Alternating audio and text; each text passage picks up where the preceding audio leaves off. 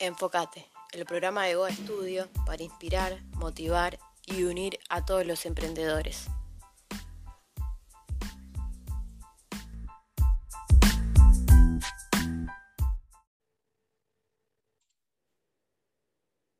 Hola, soy Erika Garderes, CEO de Goa Estudio y esto es Enfocate, el podcast donde hablamos de los aspectos más importantes de la vida emprendedora, marketing, alimentación, autoconocimiento, productividad y finanzas. Y como este año mi intención es que sea tu año, quiero darte la oportunidad de que conozcas personas inspiradoras, inteligentes y admirables como Claudio Gutiérrez Venegas. Él es el CEO de IEX Chile, después corregime Claudio, consultoría estratégica, consultor de empresarios y especialista en diagnóstico estratégico.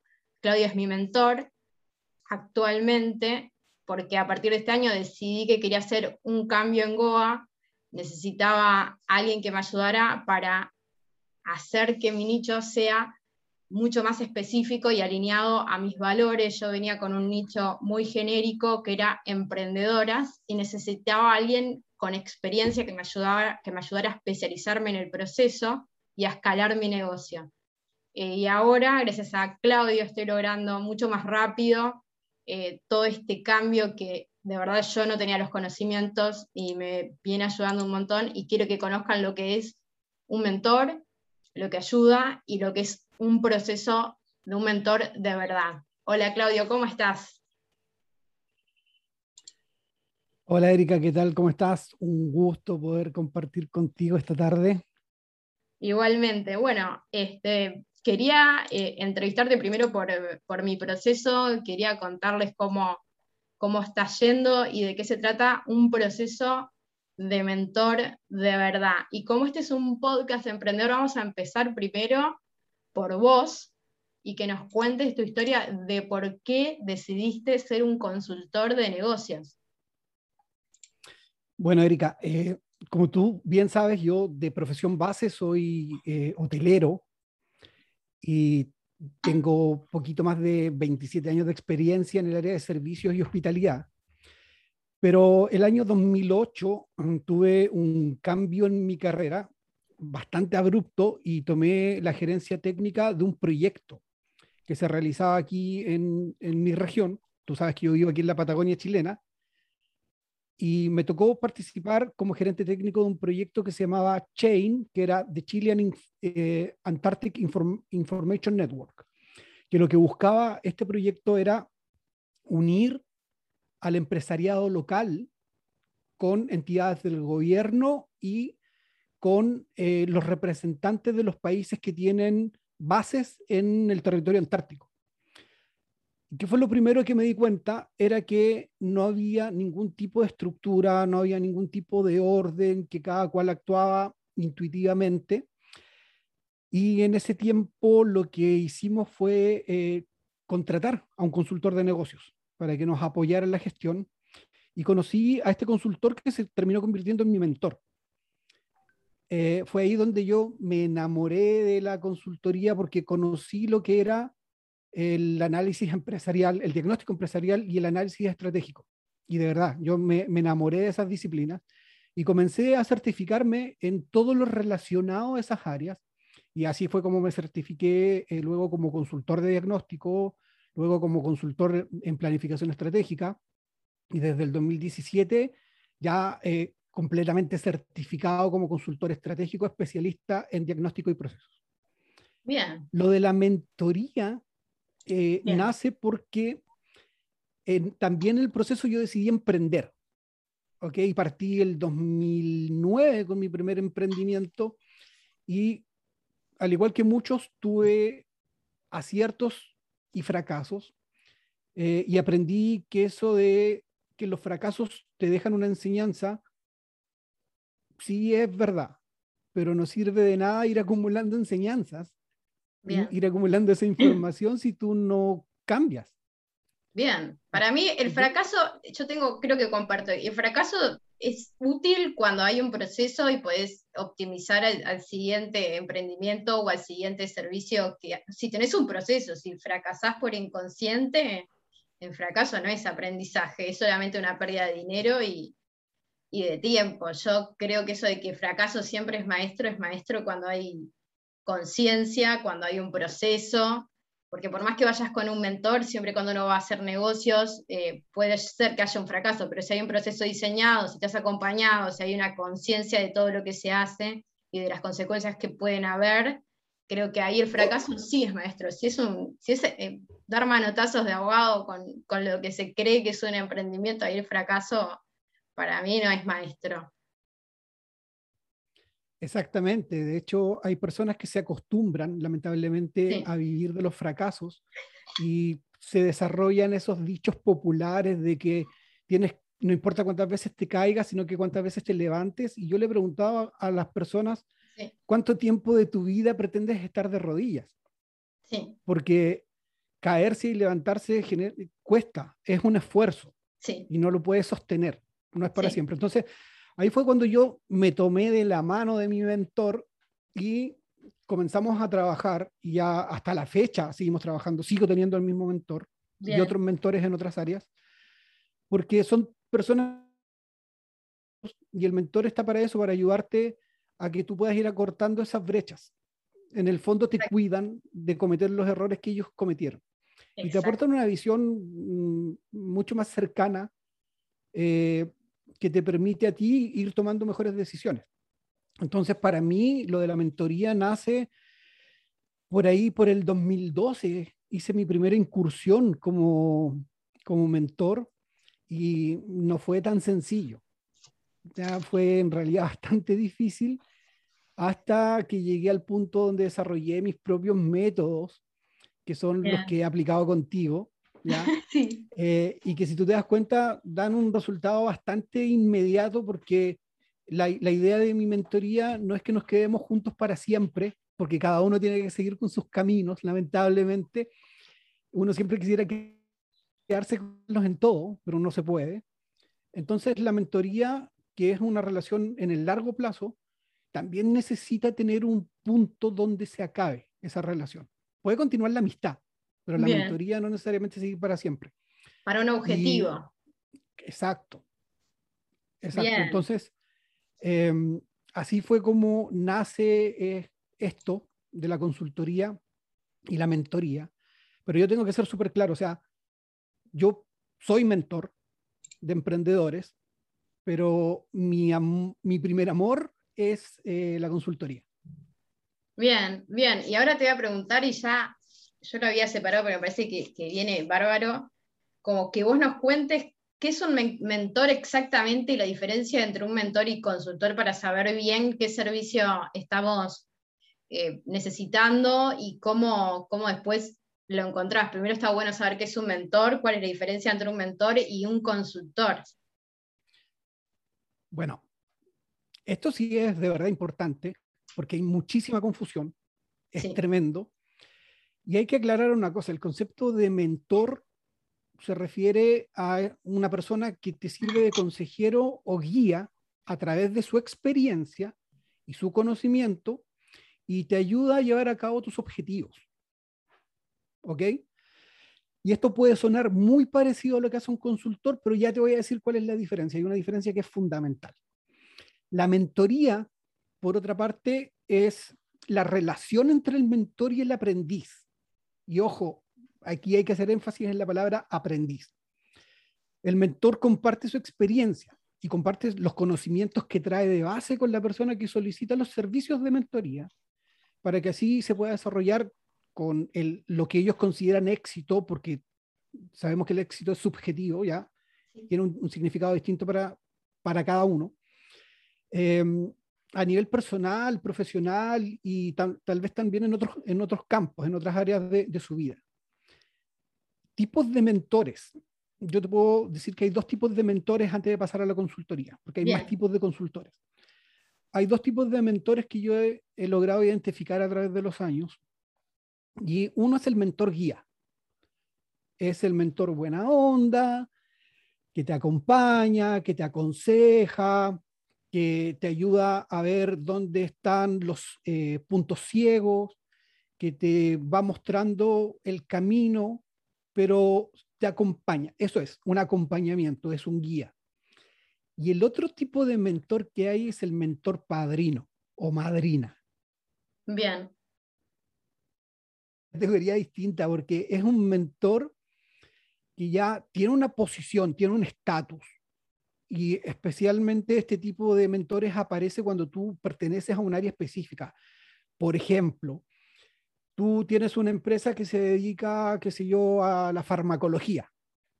Tú no puedes tener un mentor que sea del área financiera, necesitas un mentor que esté dentro de la misma industria.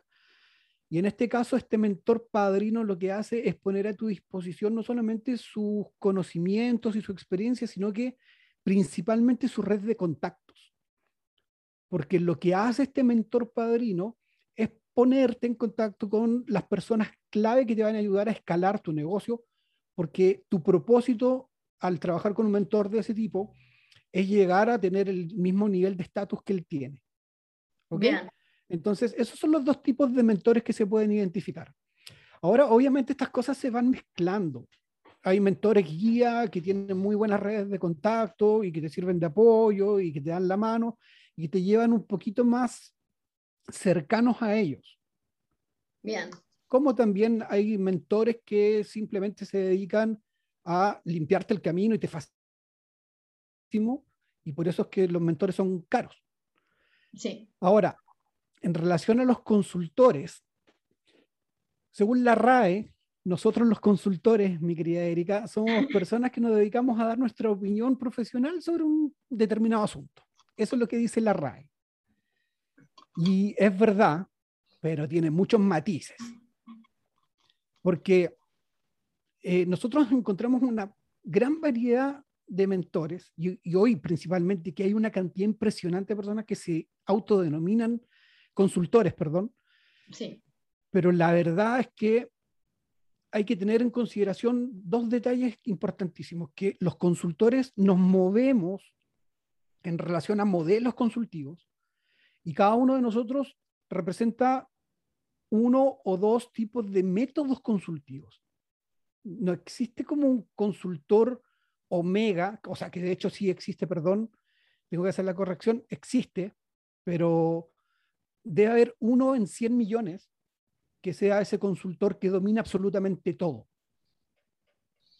Es imposible Yo casi. No conozco ninguno. es imposible. Tenés que tener 150 años y una experiencia de...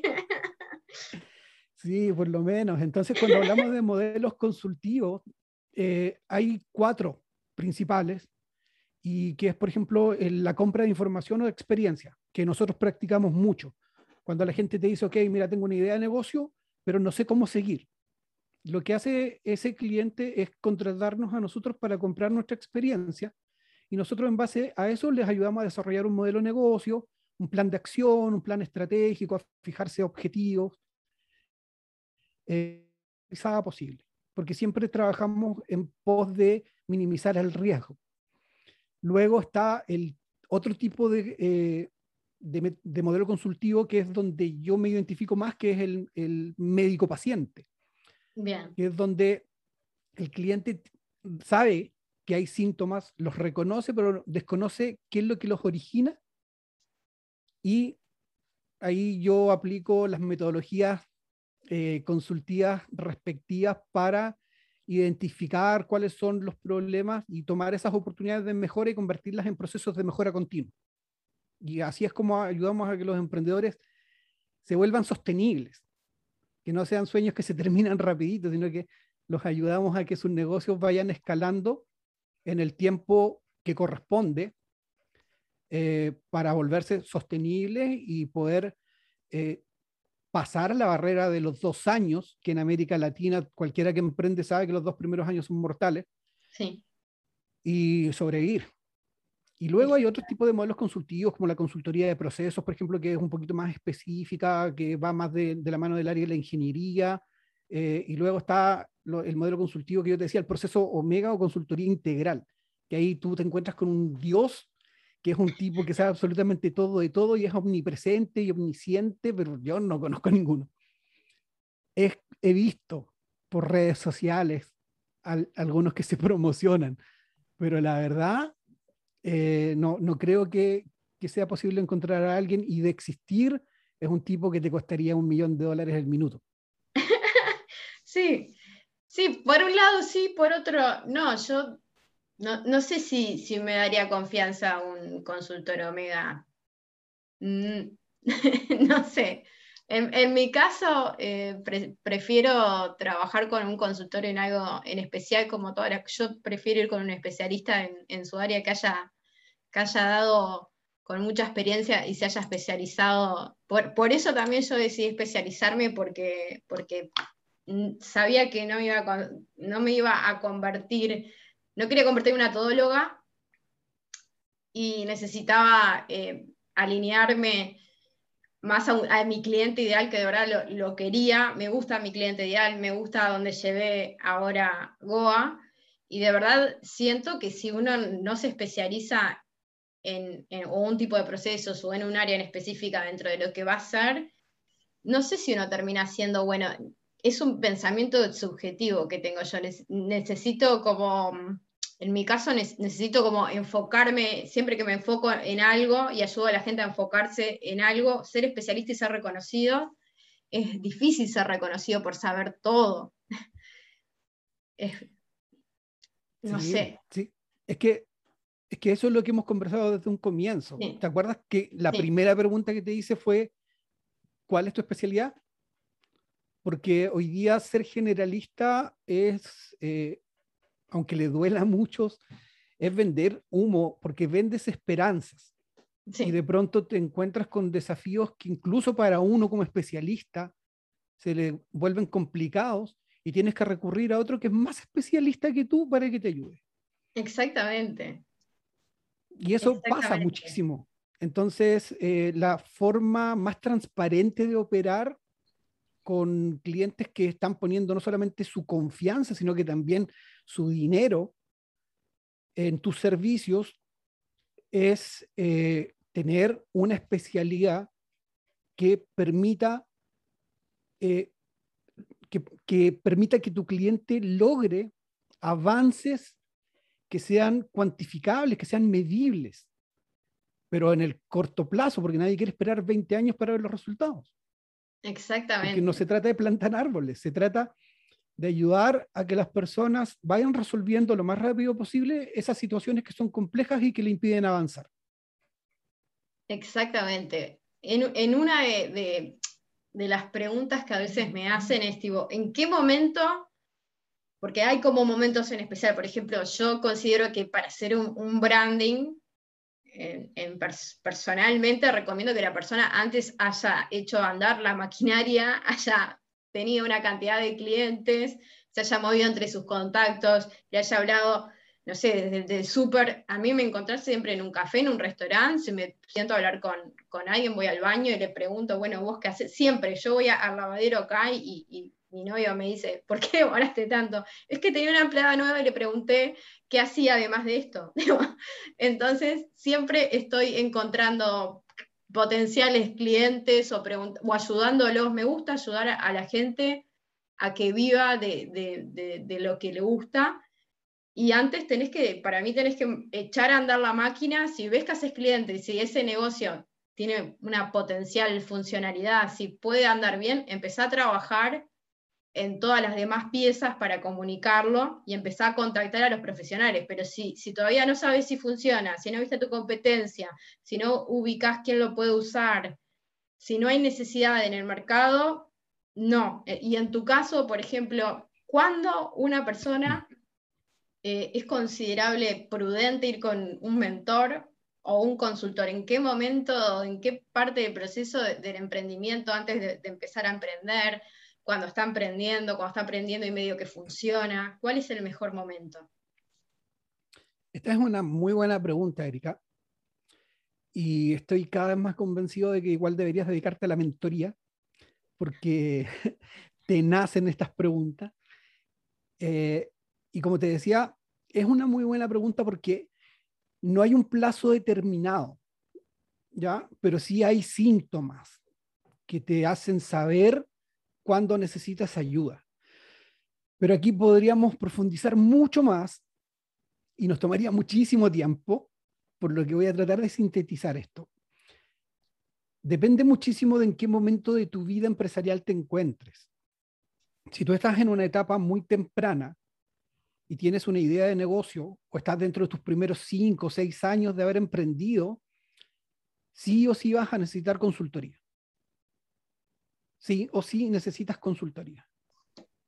Si ya pasaste la barrera de los cinco años y ya tienes una empresa que funciona donde no se requiere de tu presencia 24/7 y que te permite destinar parte de los ingresos al ahorro y a la reinversión, ese es el momento donde tú puedes buscar un mentor.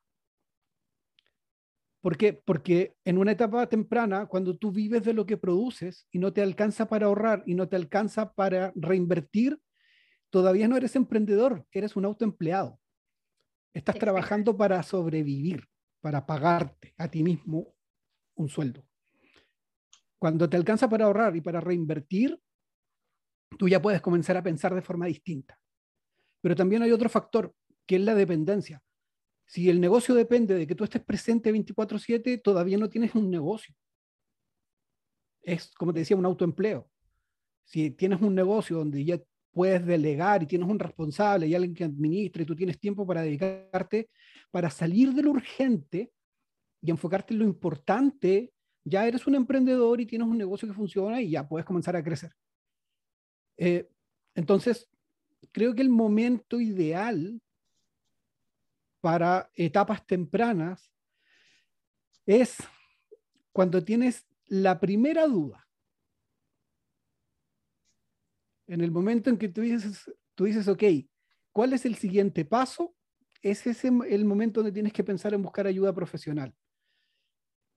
Mira, hace unos momentos atrás estuve hablando con Angélica, una emprendedora mexicana que lleva tres años con su, con su producto y en los primeros 15 minutos logramos identificar inmediatamente cuáles eran las principales amenazas que estaba enfrentando su, eh, su propuesta, porque todavía no es un negocio que funcione al 100%.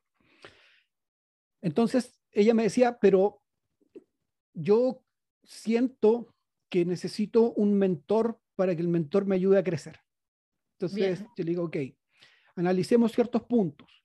Cuando tú le preguntas a un emprendedor cuánto cuesta un día de funcionamiento de tu empresa y, ese emprendedor no sabe cuánto le cuesta, ok, te faltan años todavía para, para contratar a un mentor, lo que necesitas es un consultor.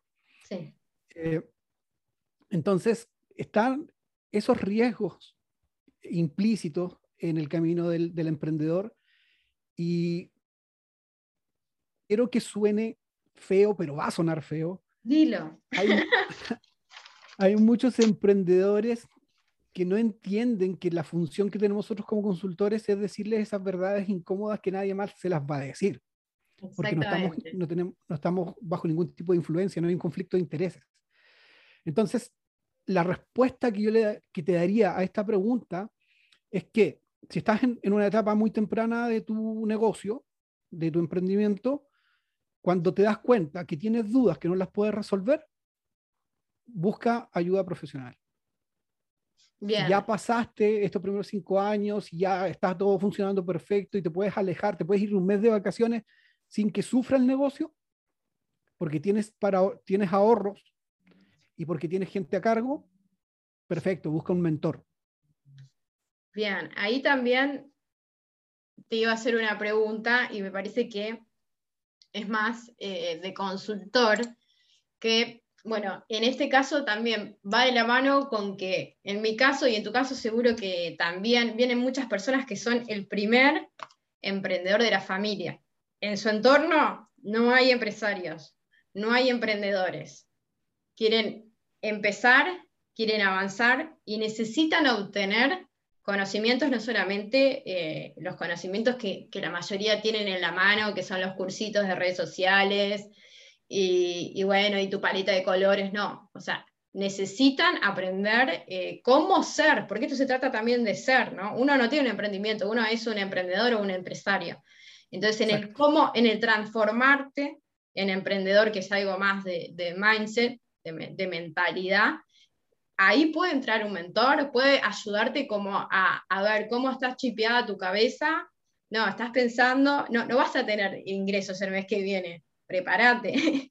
o sea, prepárate porque tenés que posicionar el negocio, tenés que planificar tus finanzas, cómo están cómo estás de, de ITA, cuáles tenés separadas las cuentas que vas a tener, tenés tus finanzas emprendedoras por un lado, tus finanzas eh, personales por otro, cuál es el, el, dinero que tenés para invertir en esto, ¿lo pensaste? o sea, ¿sabés pensar como un emprendedor? En esto entra un mentor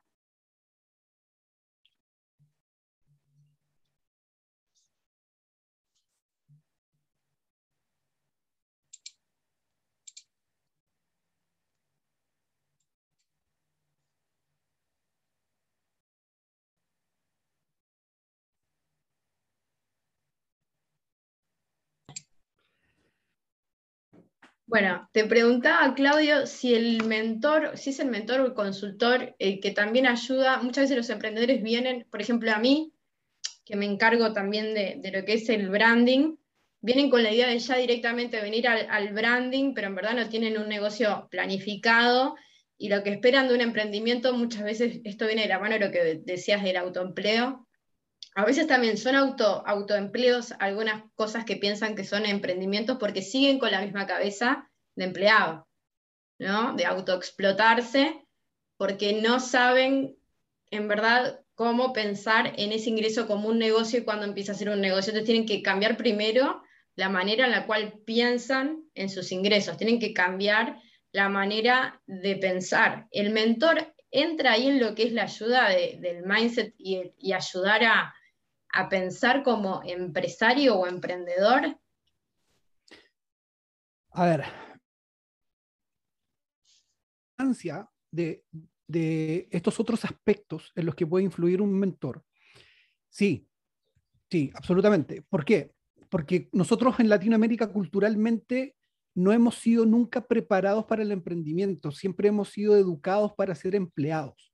Sí. Y las personas que logran romper esas cadenas son personas que se escapan de, los, de ciertos paradigmas porque comienzan a pensar de forma lateral, o sea, comienzan a pensar fuera de la caja. Y cuando tú comienzas a pensar fuera de la caja, te das cuenta de que existe la necesidad de contar con herramientas que te permitan llevar adelante tu idea. O sea, tú puedes tener hoy día una idea que en tu cabeza suena grandiosa, pero en la práctica puede ser un desastre comercial. Sí. ¿Cómo lo aterrizas? Bueno, ¿qué es lo primero que te va a pedir un mentor? Un mentor lo más probable es que te va a pedir que le cuentes toda la historia cuatro, cinco, seis, hasta diez veces. Porque la idea es encontrar esos claroscuros, las contradicciones que se dan entre cada una de las versiones que va generando este emprendedor en su mente, para después pasar a la segunda etapa que es fundamental. O sea, tienes que tener un plan que le dé soporte a tu idea. Bien. Si tú no tienes un plan estratégico perfectamente definido, es muy difícil que tu idea pueda progresar porque es ahí donde tú te das cuenta de qué está bien y qué está mal. Tú lo decías anteriormente, hay personas que de pronto tienen una idea y están tan enamorados de su idea que no se dan cuenta de que esa idea no tiene un espacio en el mercado. Exactamente, exactamente. Tienen, que, tienen, que, separar un poco eh, las emociones de hacer plata. y si conviene eh, para hacer plata, está bien, y si no conviene para hacer plata, se deja de hacer. Y muchas veces vienen como enamoradas también de, una idea y, y le preguntas tu facturación deseada. No me lo pregunté. Estás loca. es como, ¿cómo pusiste a marchar algo? Hay gente que, que quizás ya viene de haberle pagado a un diseñador lo que es supuestamente un branding, porque si no hay acciones que definan un negocio, eso no es un branding, es un dibujo. Em, no hay acciones, o sea, no hay, no hay un negocio definido, no hay un plan estratégico, eh, no hay un pensamiento. Una me dijo una vez, em, cualquier dinero que llegue es una bendición. Digo, ¿pero es una iglesia o, o un negocio? Contame un poquito bien, era otra cosa lo que me habías contado. Entonces, esto es un poco de. Y como también para las mujeres, además de que, de que en Latinoamérica, y diría que, que los, los que venimos, de, los latinos también, porque los españoles también tienen esto de, de, que no son tampoco tan emprendedores, venimos de ahí y tenemos esa cultura latina de esperar a que o el gobierno nos dé algo o un empleo nos, nos dé como todo lo que necesitamos para, para vivir. Y cuando uno va a pensar en un emprendimiento, muchas veces le meten a, a lo que es una idea como vocacional, como algo... Es, una idea, no miran qué necesidad hay en el mercado, ni miran, eh, la otra vez escuchaba una americana, no me acuerdo el nombre, que decía, primero diseña tu estilo de vida y después buscate algo para, buscar, para, para buscarte la vida. O sea, cómo querés vivir, eso tiene que sustentar. Siempre digo, bueno, tu facturación decía, no sé cómo pensar. O sea, no es tan difícil, eh, a no hacer cuentas. Es lo que te ingresa a, tu casa y lo que te ingresa de tu negocio, tu negocio te tiene que dar lo que tenés de gastos en tu casa y los gastos que te va a generar tu negocio te tiene que generar beneficios para que ahorres, reinviertas y además después diversifiques, porque no puedes quedarte con un negocio solo. Exacto. Entonces hay, hay, un, hay un tema de, de pensar para el negocio y la mujer en Latinoamérica y en Uruguay yo me sorprendí no, no sabe de dinero y no sabe de negocios. Entonces, antes de ponerte a hacer un curso de Reels, ponete, no te digo que, vayas a, estudiar eh, en económica negocios, bueno, estudiar sobre finanzas, administrar bien tus finanzas personales y tratar de leer libros sobre negocios, sobre cómo hace la gente guita. Es como, ¿cómo es que hace la gente plata? No solamente Primero, para hacer plata tenés que tener plata, no significa que tengas que ser millonario, sino que tenés que invertir. Si no tenés para invertir, hay una española que me gusta mucho, se llama Marta Emerson, que, habla como a nosotros, que dice, si no tenés para invertir en un negocio, te toca pringar. Trabajá, ahorrá y cuando tengas plata, empezá a hacer negocio. Es como así. Es que, es que tiene lógica y es coherente puedes tener miles de ideas y romantizarlas todas, pero si no tienes capital, difícilmente vas a poder hacer que esa idea crezca y se convierta en un negocio. Mira, la gente en, Latinoamérica tiene la mala costumbre de hacer de toda una telenovela, porque nos han enseñado así. Entonces, ¿qué pasa? Que la, la maldita meritocracia hace que la gente crea que solamente por mérito tú vas a lograr cualquier objetivo y se olvidan de que hay muchos otros factores, incluso como la suerte, que tienen mucha injerencia en los resultados que vas a obtener. Entonces, ser un meritocrático al 100% es como, yo siempre ocupo el mismo ejemplo, y creo que lo ocupé contigo también en alguna sesión, es como darte de martillazos en los dedos de forma voluntaria. Sí. Ya va, va contra tu instinto de supervivencia. Y cuando tú comienzas a hacer eso es porque estás tomando malas decisiones. O sea, dejas de ser preventivo, comienzas a ser reactivo, eh, al final terminas estresado, qué sé yo. Y en, relación a esta pregunta de, cómo, cómo, la relación con un mentor te puede beneficiar, yo te, lo, te la respondo desde lo que yo hago como, como mentor, no sé cómo lo harán otros mentores, pero cómo lo hago yo y lo aprendí en parte de mi mentor, y es que lo primero, lo primero es hacer que las personas se aterricen ellos en cuanto a quiénes son, para qué son buenos, cuáles son sus objetivos personales y si esos objetivos personales tienen algún tipo de relación que sea sustentable con los objetivos del negocio porque la gente pone sus objetivos personales como que si fuesen los objetivos del negocio y lamentablemente no funciona de esa manera. Tu objetivo personal puede ser tener, como decías tú, un estilo de vida, pero el objetivo de tu negocio va a ser, por ejemplo, ser, eh, no sé, en un año estar en dos países. Exactamente. Porque eso es lo que tu negocio necesita para sobrevivir, o sea, para existir en realidad. Y lo otro es son tus anhelos personales. Entonces la gente comienza a confundir las necesidades del negocio con sus caprichos personales. Y ahí es donde el mentor te tira las orejas y te dice, mira, necesito que hagas esto o que tomes en consideración esto otro, te da tareas, te, te impone responsabilidades, de pronto son responsabilidades que no tienen mucho sentido, pero lo que busca es, por ejemplo, generar cierta incomodidad en el emprendedor para poder medir tus reacciones. Hay que trabajar mucho con la inteligencia emocional, porque si el emprendedor no tiene la capacidad de soportar una simple tarea, o sea, difícilmente va a poder soportar toda la carga que puede tener eh, o representar un emprendimiento. Exactamente. son un emprendedor, o yo como emprendedor, trato siempre de hacer que las personas despierten y que entiendan que los procesos son importantísimos porque la vida misma es un proceso. Y que nosotros lo que tenemos que hacer no es eliminar todos los procesos y crear los nuevos, sino que tenemos que saber cómo mejorar los procesos que ya existen. Y si tenemos una idea de negocio, bueno, tenemos que planificar correctamente y cambiar la mentalidad, eh, cambiar nuestra relación con el dinero, cambiar nuestra relación con el supuesto éxito y con el fracaso. Y eso no se logra en el corto plazo, que esa es otra de las maldiciones que tenemos en América Latina, querer hacer todo en el corto plazo. lamentablemente no funciona. O sea que hay, manera, hay maneras de, de, leer también, porque hay veces que ves imágenes en internet, por ejemplo, el de el de Alibaba o el de KFC, que dicen a cualquier edad puedes emprender. Y, y yo les digo, vayan y miren la biografía desde que empezaron esas personas a ser una persona en el mercado laboral y de negocios.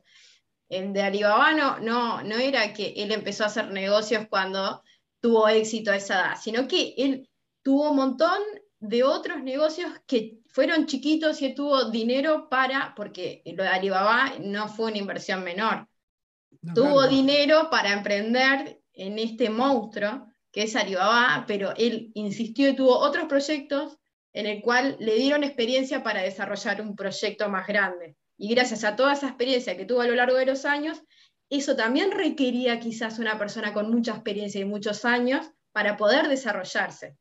Y con mucha experiencia en otros micronegocios para hacer algo inmenso. Entonces, eso es lo que la gente, no, tengo 50 años, ¿me puedo ir bien? Sí, si vos tenés la capacidad de desarrollar, de desarrollar, porque la idea de negocio, a una clienta desarrollamos un negocio que estaba contando antes de empezar, que no lo voy a decir por, para que no se sepa, y, no y tampoco te lo dije a vos qué tipo de negocio es, pero un, negocio, y le habían dado una idea de ese negocio, que era un producto físico, en hacerlo app, ¿no?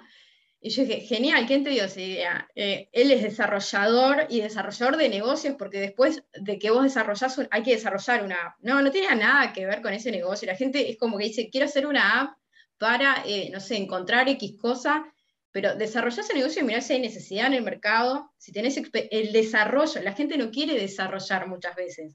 La gente quiere ir a lo más rápido, que es ir a aprender a cómo hacer un reel o a cómo tener, aprender a manejar el Canva para hacer un feed bonito. Pero el desarrollo anterior no se lo quieren comer. Em, a ver, cada vez, cada vez que se toca este, tema, me voy quedando más calvo. Cada vez se me cae más el poco pelo que me queda, porque yo lo veo. Tú, tú eres testigo de que yo ocupo el 50% de mi tiempo en ayudar a emprendedores de forma voluntaria. ¿Ok? Y me da mucha tristeza porque todos los días estoy escuchando las mismas historias de gente que me dice, ¿sabes qué? Compré un curso de marketing digital y no me funciona. Y otro que compré un curso de emprendimiento, que pagué esto, que pagué un programa de lanzamiento, que me gasté 5 mil dólares en esto. Y yo digo, ok, para. Cuando alguien te dice, y esto para que toda la gente que nos escuche y que nos vea en algún momento sepan que yo lo dije, cuando aparece alguien y te pone como ejemplo a Jeff Bezos o a cualquiera de esos supermillonarios, escapa escapa, corre lo más rápido que puedas y aléjate tanto como sea posible. Porque cuando te dicen que Jeff Bezos partió en su garage, ¿qué es lo que no te dicen? Que el papá le dio 250 mil dólares para empezar y que Jeff Bezos no movió un pelo, sino que lo que hizo fue contratar a los mejores profesionales que pudo conseguir con esa plata. O sea, el mérito real de Jeff Bezos es haber sido visionario y haber podido estructurar ideas, potencial. Pero los que hicieron el trabajo y los que hicieron que Amazon crezca son, son eh, las personas que compusieron ese primer equipo. Lo mismo pasó con Steve Jobs, lo mismo pasó con Bill Gates, que incluso en el caso de Bill Gates es mucho más oscuro todavía porque se aprovechó de la inocencia de otros.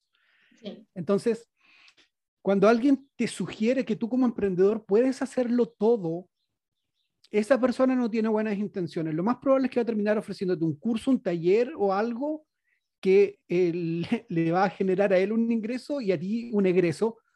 Y ese curso, en vez de, procurar que tú en, un futuro cercano puedas generar activos, se va a convertir en un pasivo que vas a llevar por siempre contigo. Entonces, cuando, como para cerrar esta pregunta, el mentor, ¿para qué te sirve? El mentor es el que te va a dar los cachetazos necesarios para que no hagas estupideces. Y no va a tener ningún remordimiento en hacerlo porque no, no existe otro compromiso que no sea el profesional. Así que tú puedes confiar eh, completamente en un mentor porque no va a estar involucrado eh, de otra manera que no sea, como te decía, en, en, el aspecto profesional. No hay un conflicto de intereses. Exactamente, exactamente. A mí me parece que es, no sé, a mí me parece importante primero trabajar, como hablamos al principio, con una persona que esté especializada en lo que vos necesitas. Eh, quizás hasta esté especializada en emprendedores que están empezando o en emprendedores que que están naciendo o en emprendedores que es la primera vez que eh, emprenden o en emprendedores de X emprendimiento y que sea uno a uno, que él esté contigo, que te escuche totalmente y quizás hagas un gasto con un mentor y en esa mentoría te des cuenta de que no puedes emprender y vaya a ser una de las mejores inversiones de tu vida aunque suceda eso. Porque quizás tenías ahorros y esos ahorros pueden ser los de un año de año sabático pensando en qué otra carrera hacer o, qué, o, qué, cómo buscar otro trabajo, no sé. Quizás sea una mejor inversión para pensar eh, eh, o para irte a otro país y buscar otro tipo de trabajos. Eh, yo creo que, que, emprender no es para todos y trabajar tampoco es para todos, y que hay personas que precisan una estructura previa y que, y que pueden ser mucho más power si están en una empresa trabajando con un equipo. Eh, que, funcionan muy bien, hay muchos emprendedores adentro de empresas, o sea, no es la única manera de emprender. Eh, yo creo que el trabajar con uno a uno y no trabajar en un, y no ir a hacer cosas a, yo no estoy en contra de los cursos, al principio hasta me parece viable hacer cursos porque quizás vos te des cuenta de que ciertas cosas no las podés hacer, ¿no? Quizás hagas un curso de copywriting y te des cuenta que, bueno, de copywriting te puedes encargar y quizás del diseño no, de la planificación de negocios, haces un curso y decís, no, necesito a alguien que tenga ojos afuera de mí y me enseñen. Para eso amparo el tema, yo tengo sentimientos encontrados, me parece que al principio cuando uno emprende, tiene que conocer en general las cosas para saber lo que uno no puede hacer. Y para delegar. Claro, pero perdón, ahí también tenemos que hacer una separación porque están los cursos instrumentales y los aspiracionales. O sea, si tú haces un curso de copywriting, es súper útil. Es súper útil porque es algo que tú vas a poder instrumentalizar, o sea, lo vas a poder convertir en una herramienta. Pero cuando haces un curso de corte aspiracional, donde está basado, que en la biografía de otra persona y en cómo otro creció, no, e, eso la verdad es que no, yo ni siquiera tengo sentimiento encontrado, simplemente lo considero basura porque... Yo, creo que, que, uno tiene que darse cuenta de que, por ejemplo, no puedes hacer un curso de un lanzamiento de, de X infoproducto o de X cosa que vos tengas cuando no tenés un, un, desarrollo de un negocio ni un plan estratégico. O sea, ahí, no. Y me parece que si vas a hacer un lanzamiento, o sea, para hacer un lanzamiento de un producto se necesitan una persona que te, ayude en el desarrollo del infoproducto, una persona en copywriting para textos persuasivos, un diseñador web que estructure la página para que convierta. Eh, esas son, de verdad, como querés hacer un lanzamiento, de verdad que funcione, eh, tener un SEO y pagarle al, bendito que te haga los ads de Google. Esas, a ver, eso en verdad es lo que, es lo que funciona, como todo puede funcionar y no, puede pegar y no, todos los negocios pasa igual. No hay que echarle la culpa al mentor si el negocio no funciona, porque también esa es la otra. No todo, o sea, hay gente que, que paga millones de dólares a consultores y, y, en el negocio invierte y no le funciona. Así que nos puede pasar a todos, el mentor, el consultor, no tiene, no tiene la culpa, pero ¿cómo hacer un lanzamiento que funcione? Contratando a esas cinco personas y teniendo antes un plan de negocios en el cual cuadre un lanzamiento de un infoproducto o el producto que, que vos quieras hacer. Como te dicen que, que tenés que ahorrar, que podés ahorrarte proceso, porque en verdad es eso. ¿Cómo te venden ese tipo de cosas? ahorrate el proceso del desarrollo, que lo vas a vender igual. Esa es como, como la propuesta de, valor básica, es tipo, ahorrate el proceso que pasa todo el mundo, que tiene éxito, que están un año sin tener beneficios, que están trabajando un montón, que están desarrollando, que están probando cosas, las sacan, las prueban, las sacan, no funciona, las sacan, las prueban, trabajan en anuncios, o sea, hay un montón de cosas que, pero básicamente la propuesta de valores, si haces esto, no vas a tener que pasar por todo eso. Sí, lo, que te venden es la ley del mínimo esfuerzo. Exacto. Sí, pero la gente también tiene que preguntarse si esa persona que te muestra sus videos en sus autos de lujo y en sus aviones privados, todavía tiene la necesidad de estar vendiendo cursos en Internet. Bueno, ese, ese es otro tema, ese es otro tema. daría como para muchos otros podcasts. Pienso igual. Aparte, si está haciendo el dinero, eh, no, no está haciendo, no, está en otros negocios que en verdad dan mucho más dinero que hacer cursos. Eh, está en otros negocios que hay, y mucho menos trabajo también, ¿no? Porque en verdad cuando tenés más cantidad de dinero podés hacer que la plata trabaje por ti sin ni siquiera montar ese, ese, ese tipo de estructura de negocio. No, ya están a otra escala, la plata ya está trabajando para ti a otra escala y no, no precisas salir en internet. De verdad, los que no, no están en Instagram esos. Sí. No están, no, no están en Instagram los que mueven mucho, mucho dinero. Y es importante saber de que sí, de que tenemos que pasar un, un proceso, también de que el mentor no tiene culpa si el negocio no funciona, a pesar de haber hecho un plan y todo el negocio no puede funcionar quizá, no era el momento, un montón de, factores. Hay que, hay que separar un poquito la responsabilidad del mentor.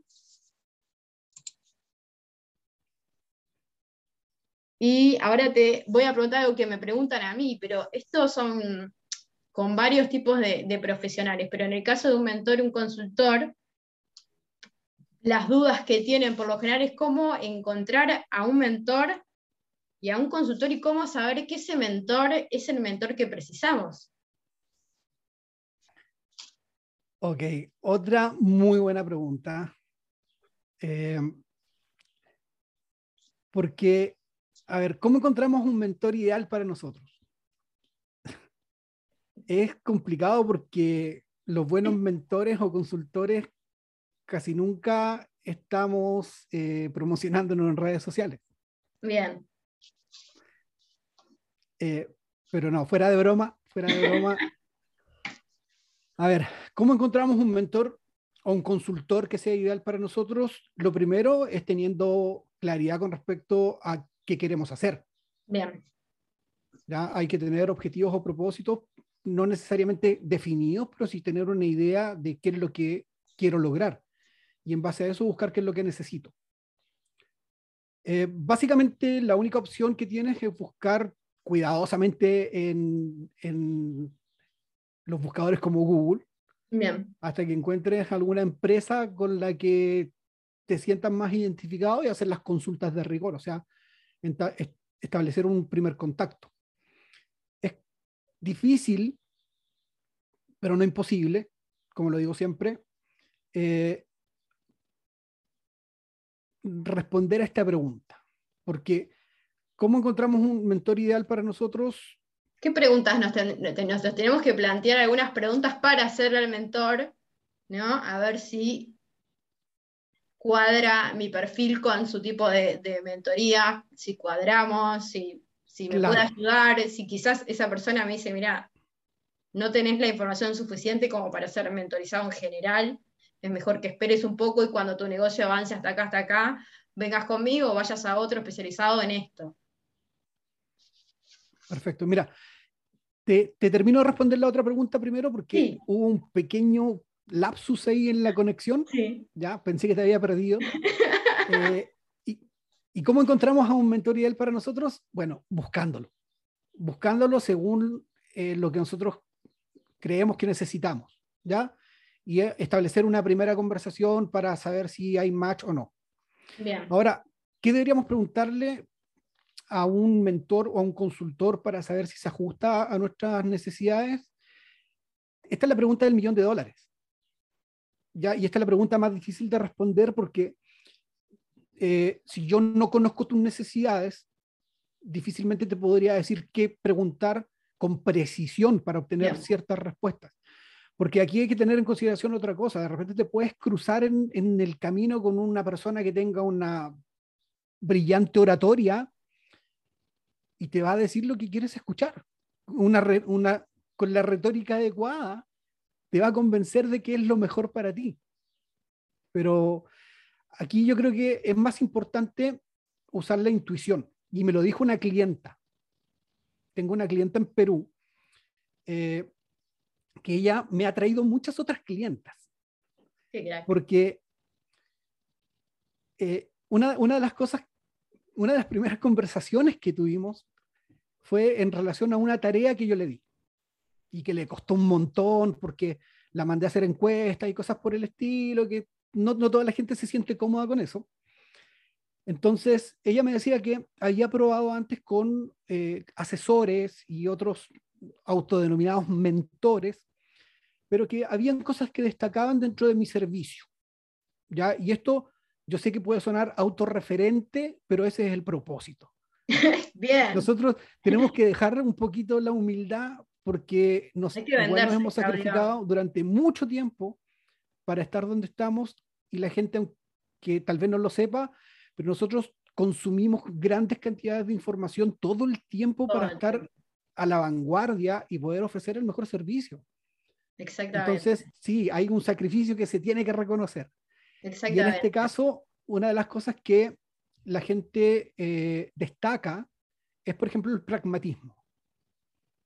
Entonces, yo también me considero una persona pragmática y creo que si tú vas a buscar un mentor para ti, tienes que preocuparte de que esa persona sea también pragmática en lo posible, porque estamos hablando de una persona que domina la teoría, que la ha puesto en práctica y que de ese aprendizaje ha desarrollado una nueva teoría que la vuelve a poner en práctica y eso es una mejora continua a nivel cognitivo, intelectual tremendo y te aseguras que estás trabajando con un profesional que no se quedó pegado en eh, viejas costumbres del siglo XX, porque yo hoy día todavía veo mentores o consultores que te dicen, ok, pero tienes que hacer un flujo de caja. O un plan a cinco años. Exacto. Exacto. existe, sí. Cosas que ya son absolutamente, están absolutamente desactualizadas, pero ¿qué es lo que yo les recomendaría a las personas?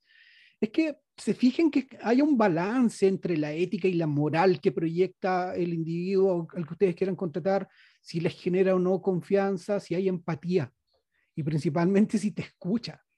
Porque si no tienen la capacidad de quedarse callado para que tú puedas contar todo lo que te pasa, y tú sabes que, por ejemplo, mi fórmula es el 90-10, 90% habla, habla el cliente y 10% hablo yo. Eh, hay otros que trabajan con un 80-20, 70-30, eso depende de, cada persona, pero si hay alguien que habla y habla y habla y no te escucha nunca, ten por seguro que los resultados que vas a obtener no van a ser los mejores. A mí me pasó con un candidato a mentor eh, para mí y estuvo cerca de una hora presentándose, diciéndome los títulos, las cosas a dónde había ido, no sé qué, no sé cuándo, no sé qué. Yo un momento que, bueno, le dije, bueno, muy amable. Gracias por, o sea, no, no, no sé si, si, quería que lo felicitara o lo aplaudiera. Y ahí no me, también me pasa cuando estoy reclutando para servicios, ¿no? Cuando vienen las personas y, me dan el currículum o, no me dicen en concreto, yo en verdad a veces pregunto directamente, dame dos propuestas, ¿cuánto me vas a cobrar? Punto. no quiero saber eh, tu vida entera, ni, que me, ni que estés como dándome el currículum. hay que hacer, demostrarme lo que puedes hacer, cómo lo vas a hacer, cuál es tu proceso y ya está. es como... O sea, imagínate en el Paris Saint Germain, ¿tú crees que le pidieron el currículum a Messi? No. No, es porque ya lo vieron jugar. Entonces, como tú no necesariamente vas a tener la posibilidad de haber visto en acción a ese posible mentor, eh, es importante ir también a los testimonios. Por ejemplo, yo hoy día tengo eso, libertad... eso, de la intuición, a mí me pasó contigo de que enseguida me pusiste a trabajar. Yo soy muy, muy, muy de hacer. Es como que necesito poner eh, en práctica lo que se habló, siempre soy de aprender y hacer. Y a mí lo que me gustó es que enseguida, yo hablaba con, con una amiga que también es emprendedora que está en Argentina, y dije, enseguida eh, estaba haciendo un ejercicio, y creo que era el del círculo dorado de Simon, de Simon Sinek. es, enseguida. Y a mí me gustan las personas que, que me dicen cómo aplicar este conocimiento que acabo de obtener y cómo analizar mi situación y, lograr una respuesta, me da las herramientas y, no, me, no es que me dice lo que tengo que hacer, sino que me ayuda a pensar de otra manera. Y eso me sirve para todo en la vida eso a mí me, pareció inspirador y, ahí para mí fue la clave. Bueno, y eso es algo que es parte del pragmatismo. Si yo tengo dominio de un tema, no necesito pasarme horas y horas con un emprendedor llenándole la cabeza de teorías que yo ya viví y que ya desarrollé, cuando existen eh, estos atajos que pueden hacer que el emprendedor logre sus objetivos de forma más rápida, pero también eh, te ayuda a ser más eficiente, más eficaz, mejora la toma de decisiones, o sea, eh, ocupar la intuición como emprendedor funciona muchísimo porque el corazón y el estómago te dicen cuando tú estás con la persona correcta. Exactamente. ¿Qué otra cosa yo les recomiendo ver? Es algo que me han, me han dicho mucho y yo agradezco a todas las personas que consideran que yo tengo vocación de servicio. Porque si hay algo que necesitas de un mentor o de un consultor, es que no te abandone. Alguien que esté pendiente. Yo jamás le he negado mi teléfono a ninguna de las personas. Mira, como dato complementario, el año 2020, perdón, entre eh, agosto del 2019 hasta eh, diciembre del 2020, dentro del trabajo que hago en esta plataforma donde nos conocimos, yo alrededor de 400 o 500 horas de, de este trabajo social. ¿ok? El 2021, a la fecha, ya pasé los 400 438, si no me equivoco, emprendedores con los que he trabajado y llevo más de 700 horas invertidas en, en, ayudar a, a, los emprendedores. Pero es por un, por un tema de satisfacción personal. A mí me llena mucho poder ayudar a las personas. Ahora, siempre se los explico y no todos te entienden. Ya hay gente que se molesta, pero hay un punto donde nosotros también comenzamos a sufrir ciertos males, hambre, pagar la renta, cosas por el estilo. O sea, también tenemos acreedores, entonces nos vemos en la obligación de cobrar. Y hay colegas que me han dicho, pero ¿por qué cobras lo que cobras? Bien. Entonces me dicen, si tu, tu servicio vale más. Entonces yo le digo, ¿y tú por qué cobras lo que cobras si tu servicio vale menos? Bien, es buena respuesta.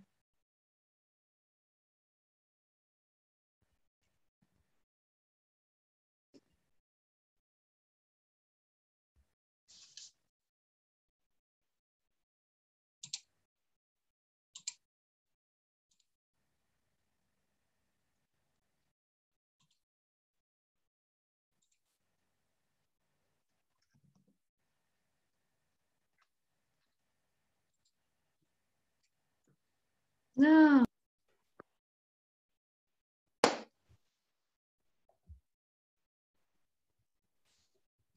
Sí, se cortó. Se cortó, sigamos. Vamos a ir em, cerrando y, la conclusión y yo te voy a preguntar em, cómo te pueden encontrar a vos y cerramos. Dale, dale, dale. No me acuerdo por dónde íbamos. ¿Por dónde íbamos, Clau? Íbamos hablando sobre... Em, ¿Qué deberíamos preguntar para saber que la persona es la indicada? Está, perfecto. ¿A te parece que le damos una conclusión a esta pregunta y yo te pregunto cómo te encuentran y lo cerramos? ¿Te parece? Dale, pero mira, hagamos una pasadita cortita por eh, los beneficios de tener un mentor, pero para que toquemos eh, las desventajas de la mentoría. Está, entonces ahora, eh, ¿te parece de ir a los beneficios? ¿sí? O sea, ventajas y desventajas y, cerramos. Bien, perfecto. Bueno, Clau, vamos a ver cuáles son las ventajas de tener un mentor y, bueno, y desventajas. Contaba un poquito con tu experiencia, ¿qué nos puedes contar? Erika, mira. Bien.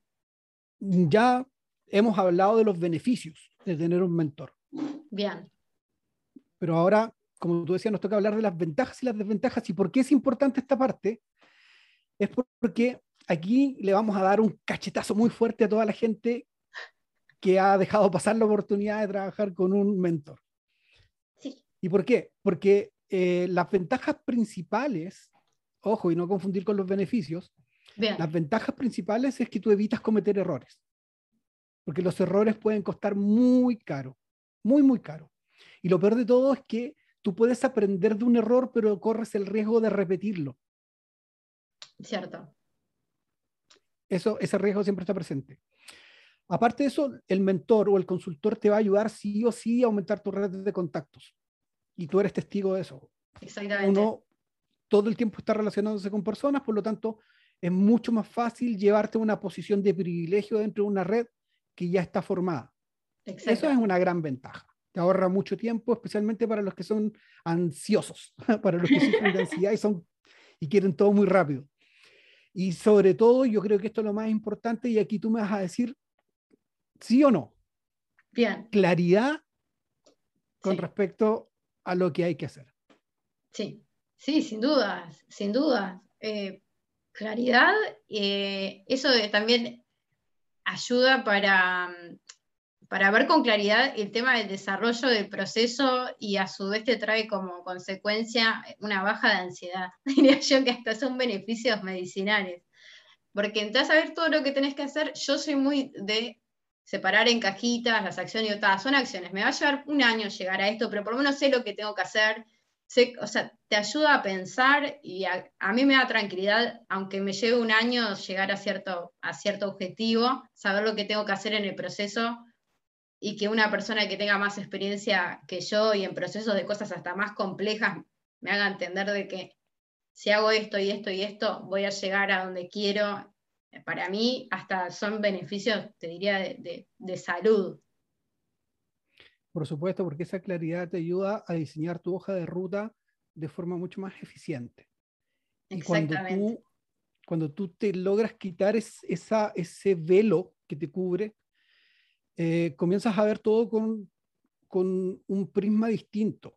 Te quitas el prisma económico y te vas quitando muchos prejuicios. Y esa claridad mental, ya. Y cuando nos quitamos el estrés, respiramos mejor y todo comienza a funcionar mucho mejor. Pero aquí hay siempre blanco y negro, o sea, no puede existir el bien sin el mal. Eh, y también tiene sus desventajas. Pero aquí, ojo, ¿ah? y la gente puede ser que se moleste, y repito, ese es el propósito. Te gusta la polémica, yo sé. Porque estoy aprovechando, estoy aprovechando de hacer mis, descargos también, porque uno igual sufre. ¿ya? Eh, Un buen lugar. Como este. mentor. Mira, las desventajas de la mentoría, eh, hay algunas que hay que tener en consideración.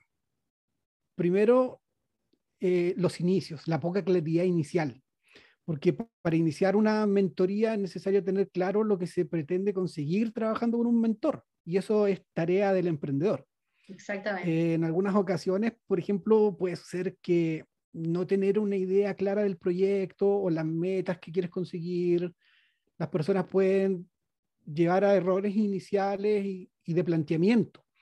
Entonces, en el trabajo entre ambos se pueden producir quiebres porque tú explicaste las cosas de una manera y no se correspondía con tu propósito y el mentor entendió lo que explicaste. Entonces, al, principio siempre es un poquito confuso, siempre hay un periodo de adaptación. Sí. Y, y como te decía, lo de la eh, inteligencia emocional, cuando el emprendedor no tiene un dominio adecuado sobre sus emociones, muchas veces las emociones ganan sí. y, y, terminan eh, abandonando. Y aquí la, la, segunda desventaja más clara, el, el bajo compromiso. Porque como eh, como consultor o como mentor, tú sabes, tú ya estás mentalizado a que vas a tener que disponer del tiempo para trabajar con esa persona y hacerlo de forma consciente. Y aquí voy a hacer un pequeño paréntesis. Por favor, no crean que uno trabaja de memoria. No, eso jamás, jamás. Cada vez que uno programa una sesión, por eso duele tanto cuando te la cancelan a última hora, nosotros leemos, estudiamos, nos preparamos, investigamos, hacemos mucha tarea para que cuando llegue el momento esa persona sienta que está ganando. Sí. Entonces, cuando el emprendedor no tiene la actitud correcta, y a ti te consta que yo estoy hablando constantemente de la actitud, sí. cuando la gente tiene una, la actitud correcta, se nota, porque tú avanzas cuando la actitud no es la correcta y esa persona no es capaz de dominar sus, sus, propios, eh, sus propias emociones y pierde toda la motivación en el camino porque no, hay, no tiene claridad de sus objetivos, no se, logra, no se logra poner en la posición que tiene que estar, que la del emprendedor, genera un montón de conflictos. Entonces, la clave no es solo adquirir información de tu mentor o de tu consultor, sino saber qué hacer inmediatamente con el conocimiento que te están entregando. Entonces, aquí hay una pequeña diferencia. El mentor te entrega la experiencia, te la comparte y tú tienes que saber qué hacer con ella. El consultor te comparte la experiencia y el conocimiento y te dice qué podemos hacer con eso. Ya esa es una, una diferencia chiquitita, pero es sustancial también. Y la mentoría sirve para trazar un camino de acción, pero continuo continuo. Estamos hablando de en el largo plazo que permita que tú como emprendedor eh, puedas plantearte objetivos y alcanzarlos. Exactamente. Pero tenés que tener claro, yo no te puedo, yo, muchas veces me pasa, yo no te puedo decir lo que tenés que querer. no es mi trabajo. Eh, no, ese es tu trabajo. Investigar, indagar adentro, adentro tuyo, investigar sobre el mejor negocio con el capital que tenés, con tu conocimiento, pero a veces esperan que vos les digas lo que tienen que querer. Eso, eso ya no es nuestra responsabilidad. Sí. Ya no es ni cuánto, ni qué negocio tenés que querer, ni cuánto que, ni, cuánto querer ganar. Porque también a veces cuando me la pregunta de la facturación, digo, yo no te puedo decir cuánto, cuánto dinero querés que tu negocio te dé. Eso es, algo, es una decisión que la tenés que, tomar vos y ponerte objetivos en base a eso y contratar a las personas que te hagan llegar a eso. Puedo yo, eh, eso también es como parte de, hablar con, el mentoreado, es lo que yo hacer como, no sé, unos puntos, yo no hago, porque en verdad es, trabajo de, de uno.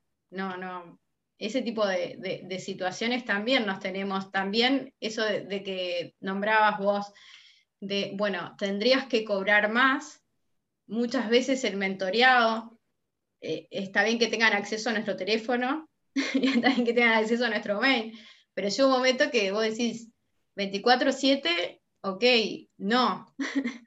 no porque yo no y también está Google, o sea, la ansiedad, ¿no? que a veces tienen, y a veces, digo, esta, esta persona que está acá, vos, Claudio, yo, somos personas que tienen una familia, que tienen amigos, que tienen que limpiar la casa, que tienen que ordenar, que se van, se van a, la playa, que tienen que tener tiempo para... Nosotros no somos tampoco una máquina expendedora de, consultas constantes y que, y que muchas veces cuando, cuando también te pasan en situaciones como medias límites, eh, de decirle a la persona, ok, anda y mandame un mail y, tu consulta va a estar, voy a ver mi calendario y, quedan como, Claro, pero sí, si fueras un psicólogo, imagínate que una persona todo el tiempo está haciendo sesión por WhatsApp y no te paga, te enojarías. Entonces, y, no agenda, y es en cualquier, en cualquier minuto,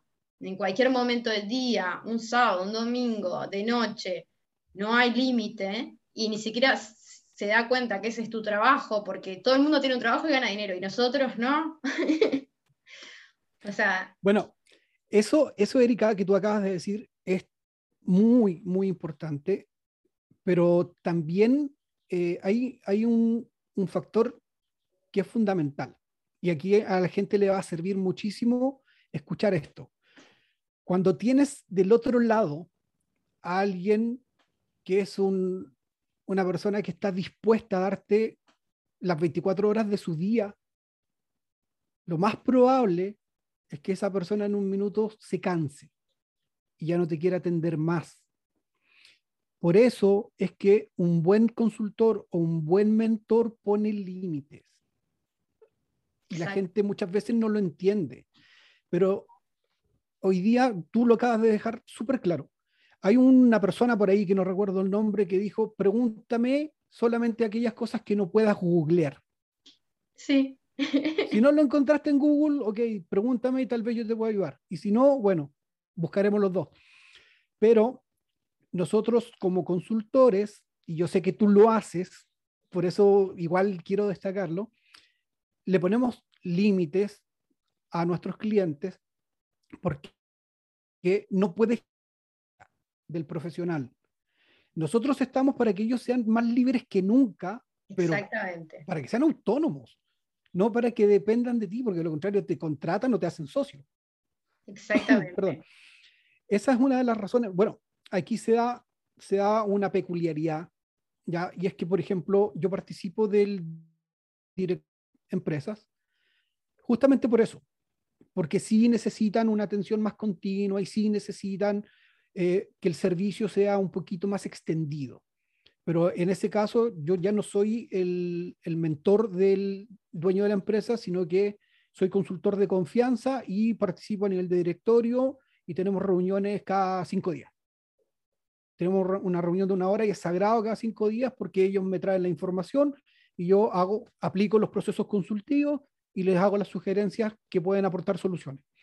Pero ya estamos hablando de otro tipo de relación. Entonces, hoy día nosotros, si le decimos a la gente, ok, ahí está mi teléfono, para cuando tengas algo importante, es porque hablamos de importante, no urgente, importante. Exactamente. Muy bueno.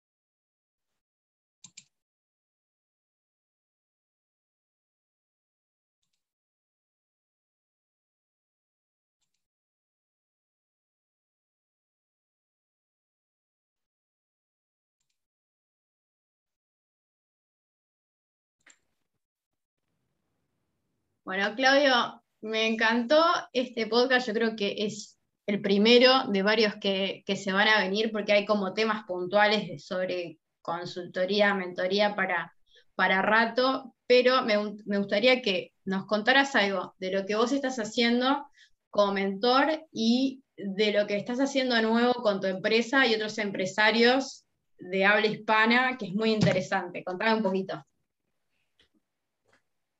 Bueno, em, como tú bien sabes, mi empresa base es IEX, que es consultoría estratégica, y de IEX nace Emprende IEX, que es la unidad de negocio que está dedicada a los emprendedores. ¿ok? Y esa es la que estoy atendiendo yo personalmente. Eh, aparte de eso, tengo otras tres unidades de negocio, que es nuestra agencia de diseño, que es EX Agency. Em, tenemos New Way Academy y ahora hace poquito acabamos de abrir el interventor, que todavía no sale a la luz pública, pero que es un que está enfocado en las grandes empresas. Hoy, ¿qué es lo que estamos haciendo nosotros como IEX, eh, como marca general? Es primero expandirnos. Estamos, eh, tenemos como meta para los próximos dos años estar prestando servicios en 16 países eh, de América Latina. Hoy día ya estamos en seis. Eh, gracias a ti, estamos en Uruguay. Eh, tenemos ya clientes en, en, Colombia, en Perú, en México, Bolivia y bueno, puede ser que se me, se me olvide alguno por ahí. ¿Qué es lo que estamos haciendo, haciendo nosotros a través de Emprende IEX? Estamos haciendo esto. Estamos ayudando a los emprendedores que están en etapas tempranas a emprender de la forma más segura posible. ¿Ok? De hecho, si visitan nuestra página emprende.iex.cl, Bien. Eh, se van a dar cuenta que la primera frase que aparece ahí es que no te expongas a riesgos innecesarios. Bien. Y eso es lo que estamos haciendo enfocado en los emprendedores. Y bueno, IEX continúa con su metodología habitual, que es trabajar con las empresas, eh, medianas empresas y grandes empresas en temas de diagnóstico empresarial y análisis estratégico. Em, ¿Qué tenemos de nuevo? Tenemos herramientas de vanguardia que ponemos a disposición de eh, los emprendedores, donde un equipo multidisciplinario les ayuda a resolver dudas, a poder encaminar bien sus ideas y a convertirse en seres absolutamente preventivos, capaces de analizar su entorno y de esa manera escapar de lo urgente, enfocarse en lo importante y lograr sus objetivos que también les ayudamos a definir. ¿ya? Y les enseñamos a ocupar metodologías que, que les ayudan a avanzar con eso. Y eso es básicamente lo que estamos haciendo ahora a mitad del 2021, bueno, y con muchos planes a futuro también, tú sabes que estamos trabajando en un nuevo modelo empresarial donde tú formas parte, eh, nos estamos convirtiendo en la primera empresa corporativista, no, perdón, no, se dice corporativista, se dice cooperativista de América Latina. ¿Ok? Bien. Me encanta formar más, parte.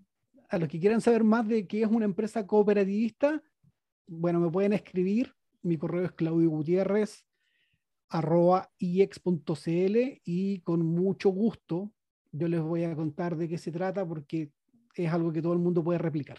Yo voy a dejar tu contacto tanto en, en las descripciones de, de, los podcasts como luego cuando yo eh, subo la información a Instagram y a Facebook, eh, arrobo la cuenta de, del invitado para que puedan contactarte. Y yo creo que en Uruguay hay muchos emprendedores que van a poder trabajar con, con, con, todo lo que es el concepto de, de, tu empresa, con, además vos tenés alianzas con un montón de otro tipo de profesionales, lo que lo hace perfecto. Y me parece súper interesante empezar a trabajar de esta manera, avanzar con pasos seguros y con una persona como vos con la experiencia y yo doy testimonio que es un mentor excelente y a mí la verdad es que me ayudó un montón. A veces estás buscando que te recomienden algo, bueno, tenés todo este podcast para escuchar cómo trabaja Claudio, qué valores tiene, eh, qué tipo de, metodología utiliza y lo entrevisté a una persona que trabajó con él, o sea que ahí ya tenés un testimonio, si es alguien de Uruguay que lo está escuchando, un testimonio de Uruguay, así que es consultarles, preguntarle, escribirle cuando veas este podcast, vas a tener los datos y en el Instagram, si ves esto en el Instagram vas a tener los datos, así que yo creo que por ahora vamos cerrando este tremendo podcast sobre mentoría, que hasta ahora creo que todas las preguntas que tenían venían haciendo las preguntas que no escuchaba en ningún lado. Entonces, quería hacértelas a, a vos. Me parece que son las preguntas que tienen eh, la mayoría de los emprendedores un poquito que no tenemos como mucha idea de esto, que nuestros padres por ahí no son emprendedores y, no venimos como una cultura de hablar de esto en casa. Y me parece importante que empecemos a trabajar en el desarrollo empresarial, de cultura empresarial de nosotros, porque eso es otro, además de, bueno, de aprender de negocios y finanzas, en el desarrollo de la cultura empresarial, y esto es una parte muy importante. Así que muchas gracias, Claudio, te agradezco un montón y nos vemos en el próximo porque el año que viene se va a venir algún podcast que otro sobre, sobre mentoría. Muchas gracias a ti, Erika, por la invitación. Como siempre, un placer poder conversar contigo. Igualmente. Espero que en nuestra próxima sesión de mentoría llegues con las tareas que están pendientes. Sí, lo sé. esa, me las debes. Sí. Eh, bueno, y agradecerte, como te decía, esta oportunidad nos conozca un poco más sepa que somos personas las que trabajamos detrás de, las consultorías y las mentorías y que también sepan la calidad profesional que eres tú, que yo también puedo dar testimonio de eso. Gracias. Eh, y como te he dicho siempre, la humildad no paga y es bueno que la gente sepa que eres muy buena haciendo lo que haces. Así que sigamos con estas instancias y luego me toca a mí invitarte. Me gusta. Bueno, nos vemos en el próximo Enfócate. Gracias a todos por escuchar. Enfócate, el programa de Go Estudio para inspirar, motivar y unir a todos los emprendedores.